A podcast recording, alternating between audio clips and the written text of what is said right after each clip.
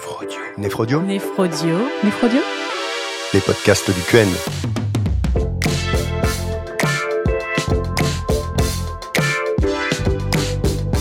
Bonjour, je suis Sandrine Lemoine, néphrologue à Lyon. Bonjour, je suis Dominique Guérotte, néphrologue à Rouen. Alors, dans cet épisode, Dominique, tu vas nous parler des néphropathies vasculaires.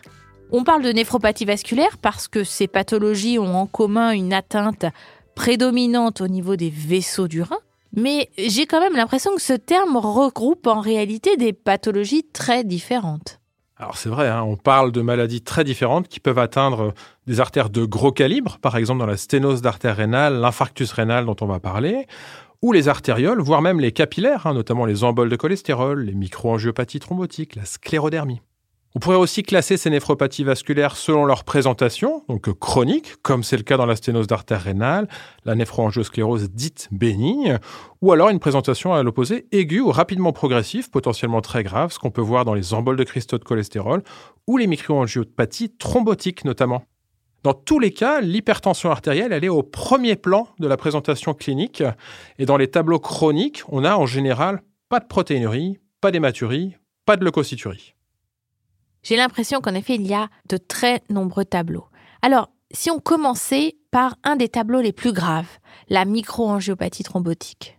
Ouais, alors les microangiopathies thrombotiques qu'on appelle les MAT, en fait, elles répondent à une définition biologique. Donc ça associe une anémie hémolytique, c'est-à-dire qu'on va trouver une aptoglobine basse, des LDH élevés. Elle est de type mécanique, on va trouver des schizocytes, ces globules rouges qui se sont cassés sur la paroi des vaisseaux. Et puis on va trouver une thrombopénie qui est dite de consommation.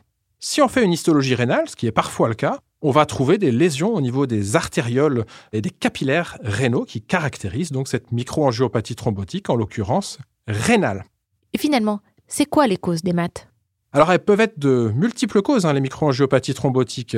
Il faut savoir qu'elles peuvent être liées à des pathologies dysimmunitaires. Donc, c'est notamment le cas dans ce qu'on appelle le purpura thrombotique thrombocytopénique avec des auto-anticorps anti-Adams 13. Ça peut également être un tableau héréditaire avec un déficit génétique en Adams 13. Dans ces cas-là, on a une thrombopénie qui est très profonde, mais il n'y a pas d'atteinte rénale. Et est-ce qu'il y a d'autres origines de maths? Les microangiopathies thrombotiques peuvent être d'autres origines, notamment infectieuses. C'est ce qu'on appelle le SHU typique, le syndrome hémolytique et urémique typique. Donc ça survient typiquement après une diarrhée, une diarrhée qui est liée à des entérobactéries qui vont produire des Shiga-like toxines qui vont attaquer, agresser l'endothélium qui va être à l'origine de cette microangiopathie. On a des SHU qu'on dit atypiques. Alors là, c'est une pathologie du complément. Et donc, la régulation du complément va être défectueuse et on aura une activation du complément qui va altérer l'endothélium et générer ces lésions de microangiopathie thrombotique. Les maths peuvent aussi se voir dans beaucoup de types d'infections, bactériennes mais aussi virales. Elles peuvent être liées à des médicaments, notamment des chimiothérapies, les anti-VEGF euh, qui peuvent être à l'origine euh, de microangiopathie thrombotique et de nombreuses autres classes médicamenteuses. Dans ce contexte, euh, ben, ce sont souvent des patients qui ont des néoplasies, qui ont des microangiopathies thrombotiques. Elles ne sont pas toujours euh, uniquement euh, iatrogènes. Ça peut être le cancer en lui-même qui est à l'origine de la mat. Et pour finir, Dominique, y a-t-il des origines immunologiques autres que le PTT pour les maths?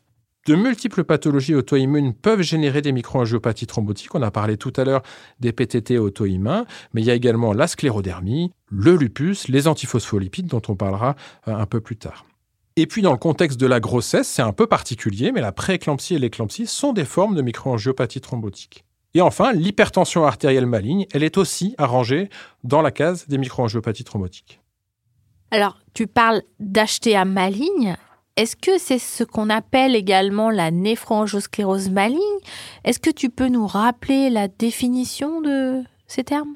Oui, alors l'HTA maligne, ça a une définition euh, clinique. Hein. C'est une définition qui euh, remonte déjà, hein, puisque c'est euh, le consensus de l'ESH de 2013 qui définit comme étant une situation dans laquelle on a une pression artérielle diastolique élevée, on dit généralement supérieure à 130 mm de mercure pour cette diastolique, qui doit être associée à des signes de retentissement d'organes d'origine ischémique. Donc c'est une rétinopathie hypertensive sévère, une encéphalopathie hypertensive, une insuffisance rénale rapidement progressive attribuable à l'hypertension artérielle ou une insuffisance ventriculaire gauche. Ces différents signes peuvent bien sûr s'associer entre eux. Donc l'HTA c'est une urgence médicale. Hein. Il faut absolument que les patients soient pris en charge dans une unité spécialisée. Il faut baisser la pression artérielle d'environ 25% sur les premières heures en faisant bien attention au contrôle de la volémie. Mais on parle de néphroangiosclérose maligne et de néphroangiosclérose bénigne, mais finalement ça n'a pas grand-chose à voir.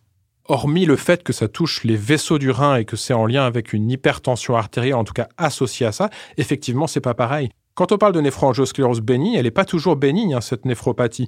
En fait, c'est une néphropathie qui est associée en général à une hypertension artérielle ancienne, qui est soit la conséquence ou la cause de l'hypertension artérielle et qui s'accompagne d'une oblitération progressive des artères et des artérioles dans le rein. Alors le tableau typique de cette présentation qui est quand même vraiment fréquente, c'est une hypertension artérielle ancienne, une insuffisance rénale chronique qui va progresser tout doucement avec les années, et puis on n'aura pas de protéinurie, pas d'hématurie, pas de leucocyturie. Pourquoi? Parce que c'est finalement en amont du glomérule que se passe le problème. C'est simplement que le glomérule reçoit moins de sang et donc le DFG, le débit de filtration glomérulaire, va progressivement diminuer. Alors, puisqu'on parle d'hypertension artérielle, est-ce que tu pourrais également nous dire ce qu'il faut retenir sur euh, les sténoses des artères rénales pour le DN Ouais, alors il y a deux types de sténoses rénales à connaître. Hein. Les sténoses athéromateuses qui sont euh, de très loin les plus fréquentes. Hein. C'est à peu près 90% des cas. Alors c'est une maladie vasculaire systémique qui là va s'exprimer au niveau du rein.